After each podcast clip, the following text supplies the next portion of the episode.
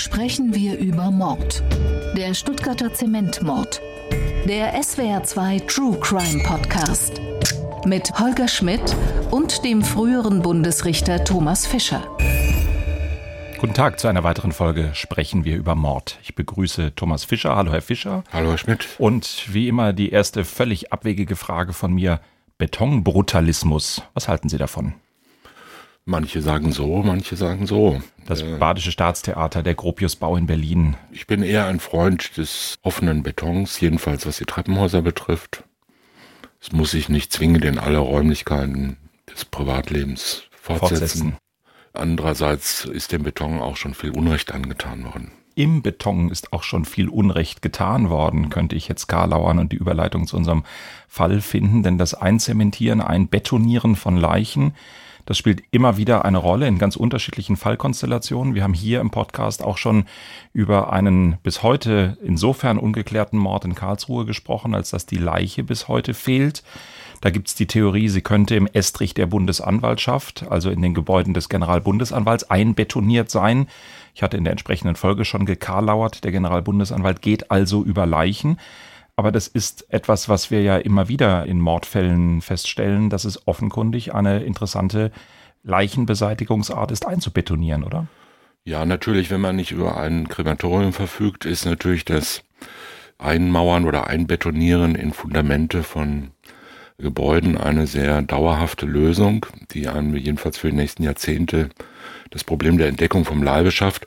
Und je nach Wirtschaftslage und Kriminalitätslage also Stichwort Bauwirtschaft bei der süditalienischen Mafia und auch anderswo ist diese Methode wohl des Öfteren verwendet worden. Das ist ja tatsächlich so ein Klischee, dass man sagt, dass das Einbetonieren von Leichen vielleicht typisch Mafia sei, vielleicht auch deswegen, weil die klassische italienische Mafia ganz viel auch jedenfalls in den ersten Phasen mit der Bauwirtschaft zu tun hatte?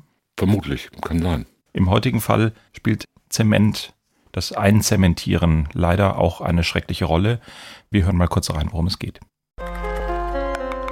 Ich habe es heute Morgen im Rundfunk gehört, dass man da in Blumentöpf Einzelteile einbetoniert hat und im Neckar gefunden. Also das immer so grausam kann sein. Sie erschlagen Yvonne, transportieren die Leiche in eine Lagerhalle nach Stuttgart, zerteilen die Leiche. Schließlich werden die Überreste Yvonnes in Blumenkübel einbetoniert und teilweise im Neckar versenkt. Entweder unter Drogen oder sonst mit irgendwas. Anders kann ein normaler Mensch das gar nicht machen. Auch sogenannte, ich nenne es mal alte Hasen im Ermittlerbereich, waren wirklich entsetzt. Es ist absurd, äh, so zu sterben. Wann immer wir in diesem Podcast hören, dass alte Ermittlerhasen schockiert sind, wissen wir, es ist ein besonders bemerkenswerter Fall, denn nach meinem Eindruck sagen auch Polizisten und Staatsanwälte diese Sätze nicht im Dutzend, sondern tatsächlich nur bei den herausragenden Fällen. Der Fall, über den wir heute sprechen, fand am 21. August 2007 statt im Raum Stuttgart. Isabel Demey hat die Einzelheiten. Yvonne S. kennt das Mädchen kaum, das ihn am Abend des 21. August 2007 bittet, einem Freund in Not zu helfen. Der 19-jährige Schüler ahnt nichts Böses, als er in Rommelshausen einer kleinen Ortschaft nahe Stuttgart, mit dem Mädchen an einem Feldweg entlang zu einer Wiese läuft.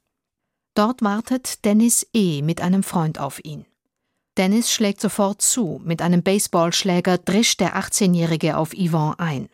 Weiter, immer weiter schlagen und treten Dennis und sein Freund auf den Schüler ein, bis er tot ist.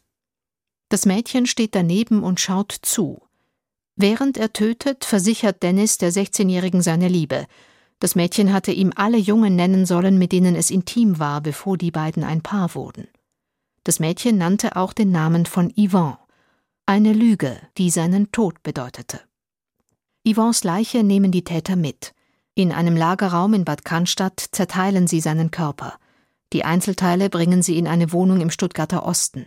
Dort zementieren sie die Leichenteile in Blumenkübel und werfen sie in den Neckar. Dennis, sein Freund und das Mädchen werden von einer Jugendkammer des Landgerichts Stuttgart im März 2008 wegen Mordes zu zehn und neun Jahren Haft verurteilt. Für Dennis ordnen die Richter zusätzlich die Unterbringung in der Psychiatrie an. Das sind entsetzliche Details in diesem Fall und es ist ein Verfahren, das nach Jugendstrafrecht stattgefunden hat, also eine besondere Form des Strafrechtes, die dem Rechnung trägt, dass die Angeklagten in dem Verfahren eben noch relativ jung sind und dass der Erziehungsgedanke überwiegen soll gegenüber dem Strafgedanken. Ich habe mich gefragt bei diesem Fall Thomas Fischer, ist das jetzt auch spezifisch eine Sache von einer jugendlichen Gewalttat, dass es so scheinbar völlig enthemmt und, und grenzenlos zu sein scheint, weil das vielleicht auch mit der noch nicht ja, notwendigen Reife zu tun hat? Oder hat das gar nichts miteinander zu tun, das jugendliche Alter der Täter und diese entsetzliche Tat? Natürlich hat alles immer mit allem zu tun und natürlich hat die Tat selbst was mit den Personen und deshalb auch zwangsläufig mit dem jugendlichen Alter zu tun. Wobei es aber andererseits falsch wäre zu sagen, Jugendliche neigen zu solchen überschießenden Sinnlosigkeiten. Das findet man bei Jugendlichen, Heranwachsenden und Erwachsenen gleichermaßen. Dass die Tat so entsetzlich ist, wie sie beschrieben wird, oder wie sie bezeichnet wird, kommt ja eigentlich nicht von der Tat selbst, sondern kommt ja davon, wie die Leiche hinterher beseitigt wird. Das erzeugt ja diesen besonderen Schauder, den man da empfindet und das wird als besonders grausam empfunden. Darüber kann man natürlich sprechen. Man kann darüber sehr distanziert sprechen oder auch sehr emotional betroffen. Ich neige da eher zu etwas distanzierteren äh, Haltung. Die Tat selbst, einen Menschen totzuschlagen aus einem nichtigen Anlass oder gar aus purer Spekulation, die auf eine Mischung von Mitleidlosigkeit, narzisstischer Störung oder wie immer man das nennen will, Wichtigtuerei und purer Brutalität äh, beruht und natürlich auf Dummheit und Unreife, das ist ja an sich schon schlimm genug. Und letztendlich spielt es keine Rolle, ob das jetzt mit Knüppel oder ohne Knüppel, mit Treten oder ohne Treten ist. Da wird ein Mensch brutal zu Tode gebracht und das ist auf jeden Fall schlimm. Und wenn er tot ist, ist er tot. Wenn sie ihn liegen lassen, kann man auch sagen, jetzt lassen sie ihn wie ein Stück Müll auf der Wiese liegen oder schmeißen in Abfallpresse oder machen sonst irgendwas Schreckliches mit der Leiche, damit sie halt verschwindet. Dass man hergeht und eine Leiche zerteilt, verlangt natürlich von den beteiligten Tätern schon ein erhebliches Maß an sagen wir mal, Durchhaltewillen und an Entschlossenheit und auch an Mitleidlosigkeit. Es ist ja nun wirklich nicht einfach, wie man sich sicher vorstellen kann. Und das gibt dem Ganzen natürlich schon eine ganz besondere Note oder wie immer man das nennen will. Andererseits ist ja die Behandlung der Leiche in diesem Fall anders als in anderen Fällen, die wir manchmal erleben, ja nicht deshalb so geschehen, weil es die Absicht der Täter war, an der Leiche besonders beschimpfende Handlungen vorzunehmen. Die Leiche ist ja nicht besonders so behandelt worden, damit man den noch weiter im Tod noch erniedrigt und so weiter, sondern es ging um das Beseitigen der Leiche. Und das Spurenbeseitigen an sich ist auch dann, wenn es besonders brutal erscheint, unmenschlich erscheint oder unverständlich erscheint, als solches nicht geeignet, zum Beispiel die Schuld der Tat selbst zu erhöhen. Das muss man aus rechtlicher Sicht voneinander trennen. Anders wäre es selbstverständlich, wenn die an der Leiche selbst noch beschimpfenden Umfug vornehmen. Aber ja, an die Schuld habe ich jetzt im ersten Durchgang gar nicht gedacht. Es ist für mich eher so gewesen, dass bei der Beseitigung der Leiche doch trotzdem eine Rolle spielt, welche Hemmungen der oder die Täter alle überwinden mussten, um diese ganzen Dinge zu tun. Natürlich haben Sie völlig recht, wenn Sie sagen, das war schon eine Leiche, der Mensch war schon nicht mehr am Leben. Aber trotzdem ist es doch nach meinem Eindruck nochmal eine ungeheure Hürde, auch bei einer Leiche dran zu gehen, die zu zerteilen und die dann zu beseitigen. Natürlich, sie muss weg. Sie haben natürlich in der logischen Argumentation völlig recht. Aber ist es nicht nochmal eine wirklich große innerliche Hürde, dahin zu kommen, wie es vielleicht ganz am Anfang schon eine riesengroße Hürde ist, zu sagen, ich locke da wirklich einen jungen Menschen in eine abgelegene Gegend mit dem von vornherein klaren Ziel zu töten? Das Letztere ist natürlich schon die entscheidende Hürde und auch die tatentscheidende Hürde natürlich. Auch das ist eine Vorstellung, wenn man mal ernsthaft versucht, sich da rein zu versetzen, auch in das Denken von solchen Tätern, stellt man fest, dass es natürlich eine ganz extreme Hürde ist letzten Endes. Aber andererseits hat sowas ja auch immer eine Eigendynamik. Auch hier war es ja so, dass die zum Beispiel die Leiche nicht ganz zerlegt haben, sondern den Torso haben die irgendwo auf einer Brachfläche oder sonst wo oder auf einer Wiese abgelegt und nur die Extremitäten dann im Neckar versenkt. Das heißt, sie haben das auch irgendwann abgebrochen. Auch da kann man sagen, man weiß es ja nicht. Wir kennen ja die Täter nicht im Einzelnen. Auch da könnte es sein, dass da zunächst mal so eine wurstige, empathielose mitleidlose Haltung da ist, die dann versucht, sich besonders professionell darzustellen und zu sagen, okay, die Leiche muss weg, was machen wir? Den schmeißen wir in den Neckar und zementieren den ein. Und dann hat man die Leiche irgendwo im Keller oder in der Lagerhalle und dann fängt man an und dann kann man ja auch nicht mehr zurück. auch so muss man das ja sehen. Diese Täter sind ja dann auch in einer bestimmten Situation, in die sie sich selbst gebracht haben, in der sie sich selbst gegenseitig kontrollieren, anstiften, immer weiter zu machen, sich versichern, da müssen wir jetzt durch und lauter solche Sachen. Also Natürlich gibt es Menschen, die völlig mitleidlos sind und dann so eine Leiche zerlegen können. Ob das 18-Jährige auch können, selbst wenn sie schwer persönlichkeitsgestört sind, weiß ich nicht. Ich habe keine Erfahrung mit solchen Menschen. Aber denkbar ist es. Aber es ist natürlich auch denkbar, dass die ihr ganzes weiteres Leben an diese, eigentlich weniger an das Totschlagen als an das Zerlegen der Leiche denken mhm. werden mhm. und bis zum eigenen Tod davon träumen werden. Auch das ist möglich. Und jetzt einfach nur herzugehen und zu sagen, das sind, für mich sind das keine Menschen mehr, weil sie eine Leiche zerlegt haben, das kann man so nicht sagen. Das bedeutet nicht, dass man sowas ähnliches wie Verständnis in Anführungszeichen dafür hat, aber man muss auch immer aus der Situation herausdenken. Mhm. Krankhafte Eifersucht soll das Motiv gewesen sein, das den jugendlichen Täter Dennis E. getrieben hat. Das ist natürlich auch die beherrschende Frage im Prozess gewesen, wie es zu dieser Konstellation gekommen ist, dass er von seiner jugendlichen Freundin verlangt hat, nenne mir all die Personen, mit denen du schon intim warst. Und dann hat sie sich unter Druck gefühlt, hat dann Yvonne als eine solche Person genannt, wohl ohne jede Grundlage, sondern eher um eben den doch sehr deutlichen und harten Forderungen von Dennis E. Rechnung zu tragen, hat sie dann einfach jemand benannt und das ist letztlich dann das Todesurteil für Yvonne gewesen. Mein Kollege Jürgen Weibel hat vom Prozess berichtet damals und er schildert, wie es damals abgelaufen ist. Sie hat gesagt, ihr Freund sei krankhaft eifersüchtig gewesen. Er hat sie dauernd gedrängt, ihm eine Liste zu machen mit ihren früheren Freunden. Und da habe sie ihm dann einige Namen aufgeschrieben, darunter eben auch den Namen des 19-jährigen Yvonne. Mit dem will sie aber ein Jahr zuvor lediglich einen Kuss ausgetauscht haben und ihn danach einige Male noch am Bus getroffen haben. Also sie hatte in Wirklichkeit nie eine Affäre, auch nie nur etwas mehr als ein freundschaftliches Verhältnis. Sie war eigentlich nur eine Bekannte von ihm. Trotzdem gab sie ihrem Freund den Namen als einer ihrer tatsächlichen Freunde und er begann in seiner wahnhaften Eifersucht also diesen Mordplan zu schmieden, der dann in der Ermordung am 21. August des letzten Jahres auf der Wiese vor Rummelshausen seinen Höhepunkt fand. Und in diesem Prozess sind auch die Eltern von Yvonne dabei gewesen als Nebenklägerin. Sie haben das alles verfolgt. Das ist natürlich extrem belastend für Sie gewesen. Sie sind aber auch sehr offensiv mit dieser Situation umgegangen, haben auch uns Journalisten immer wieder erzählt, wie es Ihnen damit geht, wie sehr Sie natürlich leiden darunter.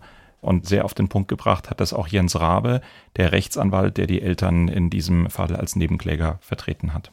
Wenn ich mir als Anwalt diese Tat nochmal vor Augen führe, dann bin ich immer wieder selbst schockiert von dem Maß an Brutalität, das damals ausgeübt wurde. Ich meine, der Umstand, dass jemand ermordet wird, ist ja schon schlimm. Nur dann kam eben die Frage, wie denn die Leiche beseitigt werden soll. Und dann fing das schreckliche Schlachten ja erst an. Ich kann es leider nur so bezeichnen, das sind harte Worte. Ich habe sowas in vergleichbarer Weise noch nie erlebt. Erwachsene Mörder werden in so einer Situation wahrscheinlich zwangsläufig zu einer lebenslangen Freiheitsstrafe verurteilt. Thomas Fischer, wie ist es im Jugendrecht? Da gibt es eine Maximalstrafe, aber es gibt auch den Erziehungsgedanken. Was macht ein Gericht jetzt, um eine richtige Strafe zu finden? Ja, man muss doch zwei Sachen nochmal kurz erwähnen. Das eine ist, dass der Nebenklägervertreter, den wir gerade gehört haben, auch wieder die besonders schwere Schuld darauf stützt, dass das Schlachten, wie er es ausdrückt, erst nach der Tat begonnen habe. Das ist eine doch sehr weit von der rechtlichen Bewertung wegführende, sehr emotionale Bewertung der Tat. Und das ist eigentlich etwas, was das Gericht in diesem Maß aus den vorhin genannten Gründen gerade nicht berücksichtigt. Es sei denn, es kommt da eine besondere Missachtung des Opfers zum Ausdruck. Das haben wir aber hier nicht. Jedenfalls ist es so nicht festgestellt. Und das bloße Beseitigen einer Leiche, auch wenn es für Dritte oder für gerade die Angehörigen natürlich furchtbar ist und irgendwie grausam erscheint, ist an sich auch nach der ständigen Rechtsprechung des Bundesgerichtshofs weder ein Schulderhöhungsgrund noch etwas, was jetzt zum Beispiel rückwirkend eine Tat als besonders niedrig besonders moralisch verwerflich erscheinen lässt. Wenn man jemanden getötet hat aus Wut in der Erregung, dann ist es ein Totschlag. Und wenn man anschließend die Leiche auf fürchterliche Weise beseitigt, wird der Totschlag nicht nachträglich noch zum Mord, wenn man sich das dann erst überlegt. Das zweite ist die Frage mit dem Eifersuchtswahn. Man kann ja hier doch einen Wahn eigentlich nicht erkennen. Ein Wahn zeichnet sich dadurch aus, dass eine Realität angenommen wird, die nicht existiert. Der Mensch hat aber keinen Wahn gehabt, sondern der hat sich relativ rational verhalten, wenngleich natürlich völlig abwegig, ja. Und natürlich richtete sich diese Mordtat gegen den angeblichen früheren Freund seiner Freundin, aber die ganze Konstellation richtet sich natürlich, muss man schon auch sehen, ja, gegen die Freundin selbst. Nicht? Das ist ja Kontrolle und Macht ausüben. Kontrolle und Macht über die Freundin ja. und das Mordopfer ist ja hier eigentlich nur das Mittel zum Zweck das auszuüben und zu sagen, du erstens, ich zwinge dich jetzt dazu, dass du mir alle deine früheren Kontakte nennst und zweitens vor deinen Augen und mit deiner Mithilfe werde ich die jetzt der Reihe nach erledigen oder jedenfalls diesen hier und dann kannst du sehen, was dir passiert und was, was ich für einer bin und welche Macht ich ausübe und so weiter. Das heißt, es ist natürlich eine Aggression, die ja auch von vornherein auf diese Beziehung gerichtet ist und auf dieses Mädchen gerichtet ist. Das Opfer ist ja fast zufällig, es kann ja jeder sein. Also ein Wahn ist da sehr weit äh, okay. wegliegend. Nehme ich gerne auf die beiden Punkte. Das mit dem Wahn sehe ich sofort ein. Trotzdem sind wir uns doch wahrscheinlich einig, dass die Eifersucht, dass das Narzisstische beim Täter ausgesprochen ausgeprägt ist. Also welches andere Wort Wahn nicht? Okay, ja, verstehe ich. Aber wir brauchen doch hier in irgendeiner Form ein Superlativ oder jedenfalls noch irgendwie zu der Eifersucht ein Attribut, weil es doch wirklich eine extreme Ausprägung ist. Naja, Eifersucht ist Eifersucht. Bei allen Menschen ist sie da. Bei manchen schwach, bei manchen stark und bei manchen extrem. Daraus sind noch nicht zwingend Folgerungen zu schließen. Sehr viele sogenannte Beziehungstötungen oder Beziehungsgewalt und Partnergewalt beruht ja auf Motiven der Eifersucht. Also wie immer man die jetzt nennen will, ich bin nicht der Einzige oder die Einzige, Du sollst keine andere Götter neben mir haben, du sollst niemandem sonst vertrauen, du sollst niemanden sonst berühren und so weiter. Also all diese Dinge, die dann ausgeweitet werden, auch in die Vergangenheit, die mit einem selbst gar nichts zu tun hat. Also Eifersucht kennt ja auch jeder, es ist ein fast unvermeidliches Problem in menschlichen Beziehungen. Und wenn die sich mischt mit anderen Gesichtspunkten, Gewaltbereitschaft, irgendwelche Persönlichkeitsstörungen, die dazukommen und so einer Dissozialität, ich will das jetzt alles nicht pathologisieren, aber man spricht ja heute gerne in solchen psychologischen Kategorien, dann kann es natürlich auch zu solchen Gewalttaten entweder gegen die Person selbst, also gegen die Partnerin oder den Partner kommen, oder es werden Dritte mit einbezogen, teilweise ja auch Kinder mit einbezogen, ja, oder der angeblich oder vorgeblich oder tatsächliche neue Partner, der dann verfolgt und der Gewalt ausgesetzt wird, all das äh, spielt eine Rolle. Und das sind natürlich Gesichtspunkte, die verwerflich sind. Bin ich überall dabei, aber es geht doch auch um das Maß und ob ich jetzt aus Eifersucht irgendwie früh zu Bett gehe oder den vermeintlichen Nebenbuhler töte. Da ist ja doch eine gewisse äh, Bandbreite. Und wenn wir das nicht Wahn nennen wollen, wie gesagt, da gehe ich völlig mit, haben Sie völlig recht, aber welches Wort ist es dann? Maximale Eifersucht oder tödliche Eifersucht? Ja, so. es ist halt ein Motiv. Und manche Leute neigen dazu, wenn sie eifersüchtig sind, zu weinen oder depressiv zu werden. Manche begehen Nötigungen und ganz wenige begehen schwere Gewalttaten mhm. bis hin zu Tötungsdelikten das Motiv ist immer dasselbe, und, aber natürlich wird dadurch die Tat nicht dieselbe. Also deshalb gibt es ja unterschiedliche Strafdrohungen, unterschiedliche Tatbestände für Mord und Nötigung oder einfache Körperverletzung. Und wir haben halt hier einen heimtückischen Mord oder einen Mord aus niedrigen Beweggründen vermutlich, dessen Beweggrund der ist, dass der Täter, der Haupttäter eifersüchtig ist oder was in diesem Zusammenhang mit Eifersucht. Ja, mhm. das ist noch mehr als Eifersucht, aber das will ich jetzt nicht spekulieren, was da sonst noch alles eine Rolle gespielt hat. Aber das ist jedenfalls mal das nach außen rationalisierte Hauptmotiv. Und in der Rechtsprechung der Gerichte in Deutschland und des Bundesgerichtshofs spielt die Eifersucht als Mordmerkmal der niedrigen Beweggründe eine sehr große Rolle. Zwar kann man nicht sagen, dass jede, ausnahmslos jede Tötung aus Eifersucht ein Mord ist, also eine Tötung aus niedrigen Beweggründen. Es gibt auch Eifersuchtstötungen, die einfach nur Totschlag sind und zu 15 Jahren Freiheitsstrafe führen können, aber sehr viele Eifersuchtstötungen sind Morde aus niedrigen Beweggründen, die ja deshalb niedrig heißen, weil sie in besonderem Maße verwerflich und wie es so schön heißt. Auf unterster der, sittlicher Stufe. Auf niedrigster sittlicher Stufe stehend ist. Es klingt heute ein bisschen altertümlich, trifft es aber natürlich immer noch genau. Man muss es ja jetzt nicht zwingend durch irgendeinen Anglizismus ersetzen. Es steht auf sittlich niedrigster Stufe und ist moralisch besonders verwerflich. Anders kann man es nicht sagen. Und zwar unterstrichen das Wort besonders. Jetzt einfach zu sagen, das ist ja wohl eine Sauerei, Menschen zu töten, das reicht nicht aus. Es ist immer verwerflich, Menschen zu töten, ohne Grund oder ohne in Anführungszeichen guten Grund. Deshalb ist es ja strafbar. Und dafür kriegt man 15 Jahre Freiheitsstrafe. Also ein niedriger Beweggrund ist es dann, wenn es ganz besonders, ganz außergewöhnlich Unrecht ist und die Niedrigkeit sozusagen in der Motivation selbst liegt. Eifersucht an sich ist noch nichts Niedriges, sondern ist was zutiefst Menschliches, mit dem wir alle fertig werden müssen gelegentlich. Aber wenn man sagt, meine Eifersucht besteht darin, dass ich sage, du gehörst mir, und sonst niemandem. Und was du zu tun und zu lassen hast, welche Lebensfreiheiten du hast, das bestimme ausschließlich ich. Und wenn ich dich nicht haben kann, kriegt dich auch kein anderer und deshalb bringe ich dich jetzt um. Dann ist das eine Motivationskonstellation, die wir unter heutigen Bewertungen und mit den heutigen moralischen Maßstäben als ganz besonders verwerflich mhm. ansehen. Und das sind typisch niedrige Beweggründe. Genauso wie man sagen kann, Wut ist natürlich kein guter Grund, einen Menschen umzubringen. Trotzdem gibt es eine Wut, wo man sagt, das ist noch menschlich irgendwie verständlich.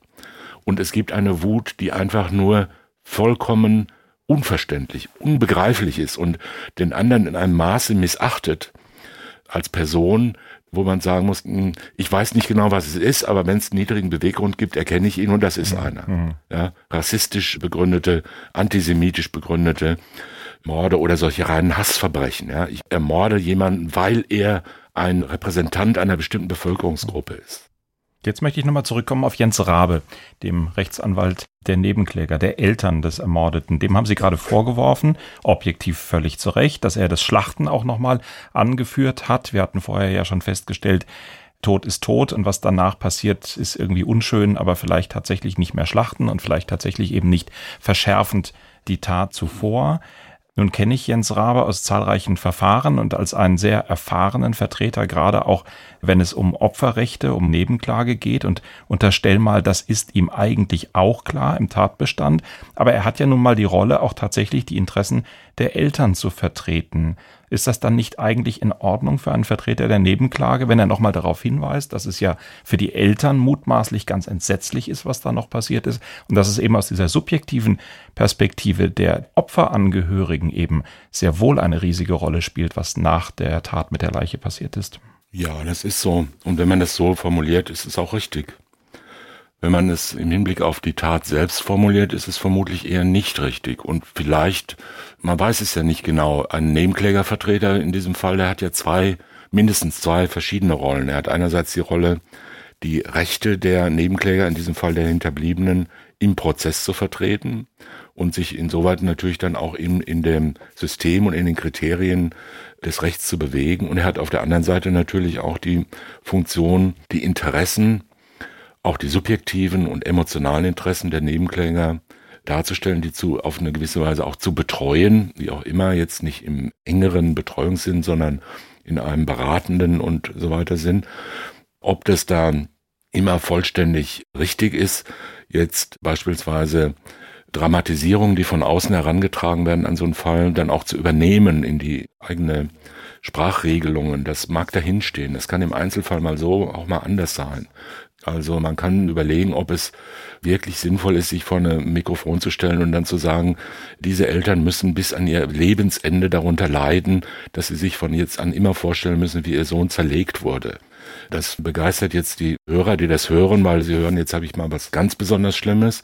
Aber es hat ja für die Eltern eigentlich keinen beruhigenden Wert und es hat auch keinen Wert, der ihre Interessen jetzt wirklich vertritt. Also ich will das im Einzelnen nicht kritisieren, das mag schon sein, aber man darf eine solche Tat nicht aus dem Umstand und den Besonderheiten der Spurenverwischung und des damit bezweckten Selbstschutzes der Täter betrachten. Daraus kann man vielleicht Schlussfolgerungen ziehen für die Persönlichkeit und sagen, okay, da sieht man, dass er mitleidlos ist und das hat sich auch in der Tat schon ausgedrückt.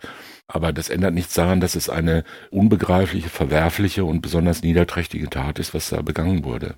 Und ob die die Leiche letzten Endes im Wald verwesen lassen oder vergraben oder verscharren oder in den Fluss schmeißen oder zerlegen und versuchen, sie zu beseitigen, das ist ja letzten Endes dann auch egal, um es mal so auszudrücken. Hm. Für die Eltern natürlich trotzdem eine unfassbar schwere Situation. Die Strafen, die die Jugendkammer ausgesprochen hat, sind maximal nach Jugendstrafrecht. Der NSE hat zehn Jahre Jugendstrafe bekommen. Eine anschließende psychiatrische Unterbringung ist ausgesprochen worden. Sein beteiligter Kumpel ebenfalls zehn Jahre, das Mädchen neun Jahre. Trotzdem sind die Eltern von Yvonne überhaupt nicht zufrieden gewesen mit dem Urteil. Hören wir vielleicht nochmal, was sie damals gesagt haben. Gibt es eine schlimmere Form diese Würde zu missachten, als einen Menschen bis zum Tod zu schlagen und noch weiter hinaus? Gibt es einen einzigen Vater, eine einzige Mutter, die mit einer solchen Verurteilung zufrieden wäre? Im Namen seinen schrecklichen Leiden, die ihm den Tod gebracht haben, können wir das Jugendstrafrecht nicht anerkennen. Das ist ein Ton, den, glaube ich, alle Eltern aus tiefstem Herzen erstmal nachempfinden können, der aber, wenn wir es wieder objektiv betrachten, wie wir es hier immer wieder versuchen, einfach sagen, das Jugendstrafrecht hat eine andere Zielrichtung und das vielleicht aus guten Gründen, oder? Ja, und man darf ja nicht die Opfer fragen, ob die Täter bestraft werden sollen und wie die Täter bestraft werden sollen. Das Strafrecht, ob nun Jugendrecht oder Erwachsenenrecht, ist ja nicht dazu da, die Interessen von Opfern oder Hinterbliebenen jetzt im Verhältnis eins zu eins umzusetzen, so berechtigt die sind. Also wenn man selber der Betroffene wäre oder der Hinterbliebene wäre, würde man ja auch selbstverständlich sagen, zehn Jahre, das ist ja ein Witz für so ein Menschenleben aus so einem nichtigen, sinnlosen Grund auf so eine brutale Weise auszulöschen dass das eigene Bedürfnis immer auf Rache und auf Unermesslichkeit gerichtet ist, das liegt vollkommen nahe. Wir sind ja von Natur aus nicht zum Vergeben und zum Ausgleich oder zur Mediation verpflichtet oder gar geneigt. Aber das ist ja gerade die Aufgabe des Rechts, zwischen diesen Interessen insoweit zu vermitteln, als man ein Stück zurücktritt und sagt, wie sehen wir es aufs Ganze. Beim Jugendstrafrecht spielt ja der sogenannte Erziehungsgedanke eigentlich die entscheidende Rolle. Das bedeutet, im Grundsatz geht das Recht, seit wir das Jugendstrafrecht in den 20er Jahren ist es ja eingeführt worden, des 20. Jahrhunderts, da hat man erkannt, Kinder und Jugendliche sind überhaupt mal anders als Erwachsene. Heute wird immer so getan, als ob das völlig unverständlich sei, dass man nicht schon Zwölfjährigen möglichst lange Strafen aufbrummt. Wann immer man irgendeinen Zwölfjährigen Heini findet, der mit dem Messer rumläuft, wird gleich geschrien, die müssen jetzt auch alle eingesperrt werden. Aber vor 100 Jahren hat man das anders gesehen. Da hat man nicht gesehen, dass Kinder und Jugendliche überhaupt anders sind, dass die in einer Entwicklungsphase sind, die sich über die ganze Pubertät bis zum Ende der Jugend noch hinzieht, dass da sich noch viel verändert und dass das sich nicht um hartgesottene Verbrecher in dem Sinne handelt, wie man sich das so gemeinhin vorstellt von außen. Und vor allen Dingen für den einen die Jugend viel früher zu Ende ist als für den anderen. Natürlich, das heißt, es kommt darauf an, bei Jugendlichen noch viel stärker als bei Erwachsenen. Jeder weiß von sich selbst, dass er selbst sich entwickelt im Laufe seines Lebens und dass er nicht seit er 19 Jahre alt gewesen ist, immerfort genau derselbe geblieben ist und dass man heute Dinge auf gar keinen Fall tun, denken oder sagen würde, die man vor 50 Jahren gesagt hat oder vor 30 Jahren. Und das ist natürlich, wenn Sie einen 25-Jährigen fragen, würdest du heute noch dasselbe tun wie mit 15, sagt er Ihnen vernünftigerweise auch, selbstverständlich nicht. Was ich damals für einen Mist gemacht habe, Gottlob bin ich nicht erwischt worden. Das würde einem wahrscheinlich 90 Prozent aller 25-Jährigen sagen. Und deshalb gibt es das Jugendstrafrecht. Dass das im Einzelfall auch mal irgendwie fehlerhaft erscheinen kann, das liegt in der Natur der Sache. Das Recht hantiert immer mit Grenzen. Und wir haben diese Grenze Kind, also Strafmündigkeit ab dem 14. Lebensjahr. Das heißt, er kann theoretisch bestraft werden. Wenn man sich 14-jährige Kinder anschaut oder weiß, wie man selber mit 14 war, weiß man, das ist noch ziemlich kindlich. Und diese Zeit der Jugend von 14, 15, 16, 17, also vier Jahre, die bestreicht einen Zeitraum im Leben, in dem sich extrem viel ändert. Man kann mit Ende 17 schon fast erwachsen sein. Es gibt junge Menschen, die dann schon eine große innere Festigkeit aufweisen, die eine eigene Persönlichkeit entwickelt haben, wo man sagt, das ist erstaunlich, was der schon so für Verantwortung übernimmt für sich und andere und wie der seine Entscheidungen trifft oder die ihre Entscheidungen trifft. Es gibt aber auch 18-Jährige, da denkt man, ist der jetzt elf oder zwölf? Mhm. Und es gibt wahrscheinlich auch noch 20 und 22-Jährige, die so sind. Und deshalb gibt es da fließende Grenzen. Im Alter zwischen 14 und 17 wird das Jugendrecht angewendet und zwar immer. Und im Alter zwischen 18 und 20 bis zum Eintritt ins 21. Lebensjahr wird das sogenannte Heranwachsendenalter bezeichnet. Das sind also Heranwachsende und die werden je nachdem behandelt. Entweder als Jugendliche, wenn sie noch eher kindlich sind oder eher jugendlich und als Erwachsene, wenn sie schon eher Erwachsene sind. Da gibt's natürlich Fehlgewichtungen. Ja, und wenn man sich die Entwicklung anschaut, sieht man, dass wir über die Jahrzehnte hinweg eine Entwicklung dazu haben, dass auf immer mehr heranwachsendes Jugendstrafrecht angewendet wurde. Das gilt als Knochenerweichung des Strafrechts und es wird immer wieder hart kritisiert. Auf der anderen Seite muss man sagen, wir leben aber auch in einer Gesellschaft, in der die Jugendlichkeit, die jugendliche Unreife und jugendliche Ausprobieren und so weiter ja in einer gegenüber früheren Jahrzehnten unvorstellbaren Weise ausgedehnt sind. Ja? Also der normale Jungakademiker, der nimmt sich ja heute die Jugend bis zum 35. Lebensjahr, die geht ja bis kurz vor der Frührente. Und das Kindsein, das kann ja gar nicht lang genug sein und die Unreife und so weiter. Das heißt, früher mit 14 war die Schule zu Ende und da ging man in die Lehre und ab da begann die ganze Härte des Lebens. Würde heute niemand mehr auf die Idee kommen, das so zu verlangen. Das heißt, der Blickwinkel hat sich geändert. Und bloß weil es jetzt einzelne Gruppen gibt, die sagen, auch mit 16 kann man schon Menschen totschlagen oder kann man schon halber Profi-Einbrecher sein, das ändert ja nichts an diesen Grundsätzen. Und die Öffentlichkeit, die öffentliche Meinung, die Medien und so weiter, wie immer man das nennen will, sind ja auch bereit, fast beliebig zwischen dieser Opferperspektive und der Täterperspektive hin und her zu schwanken. Also dieselben Kinder, die heute als Schwerverbrecher dargestellt werden, das sind die Clan-Kinder, die einbrechen und das sind diese frühreife Verbrecher, die werden in derselben Zeitung morgen als arme Opfer ihrer schrecklichen Eltern dargestellt und der prügelnden Eltern und der saufenden Mutter oder Vater.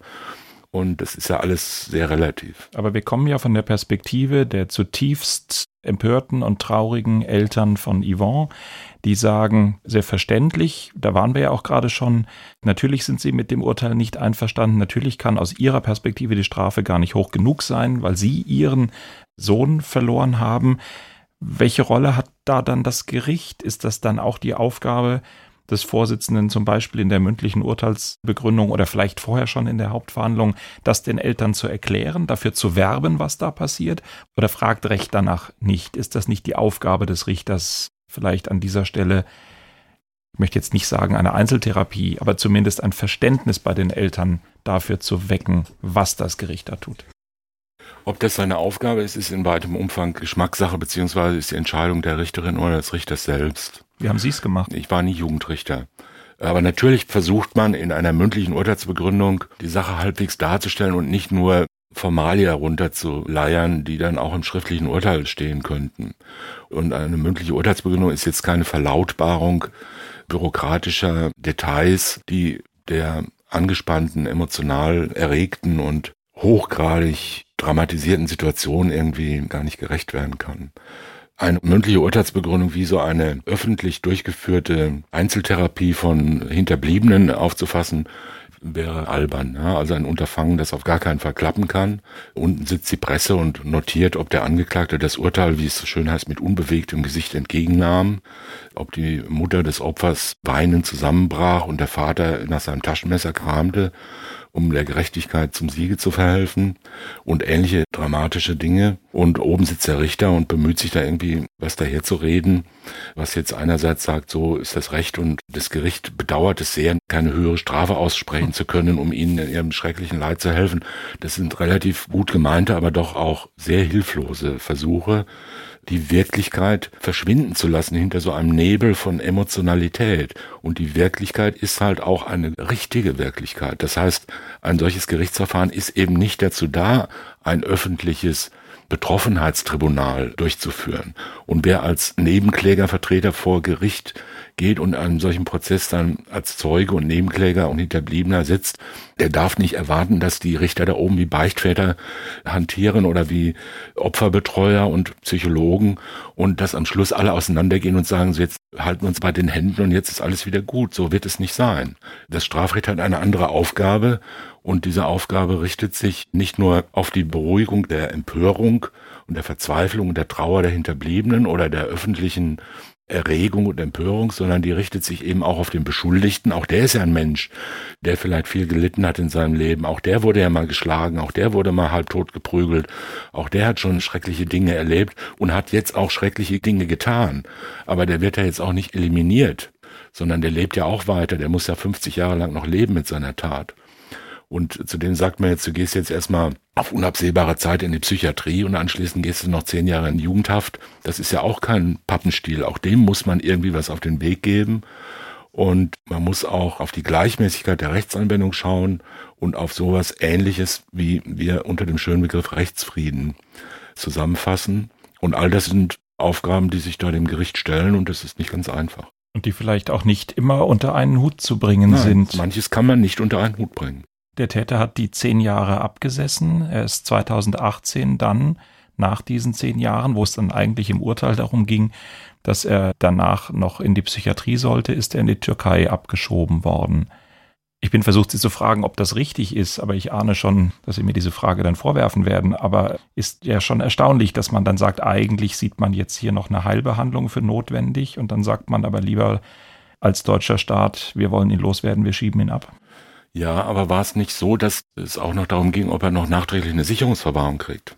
Ja, aber für mich ist jetzt erstmal die Frage, da ist ein Gefährlichkeits- oder ein Krankheitspotenzial da, das jenseits der Jugendstrafe auch noch einer Behandlung bedarf und dann löst man das, indem man sagt, man schiebt ihn ab?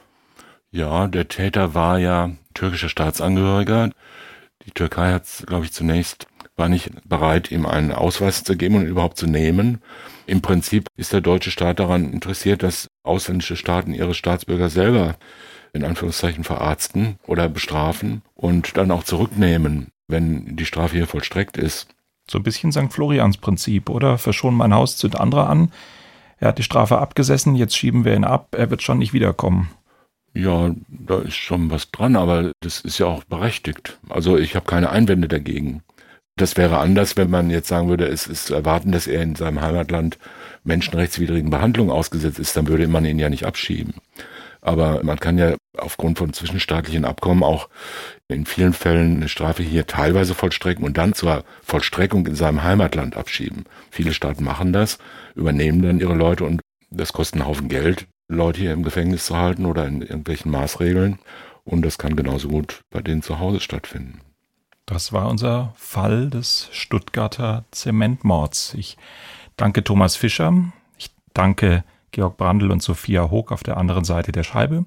Außerdem danke an Walter Filz, Sonja Hase, Wilm Hüffer, Marie-Claire Schneider und danke allen, die geholfen haben, auch wenn ihre Arbeitgeber oder Mandanten wahrscheinlich dagegen wären, wenn sie es denn wüssten. Tschüss, sagt Holger Schmidt.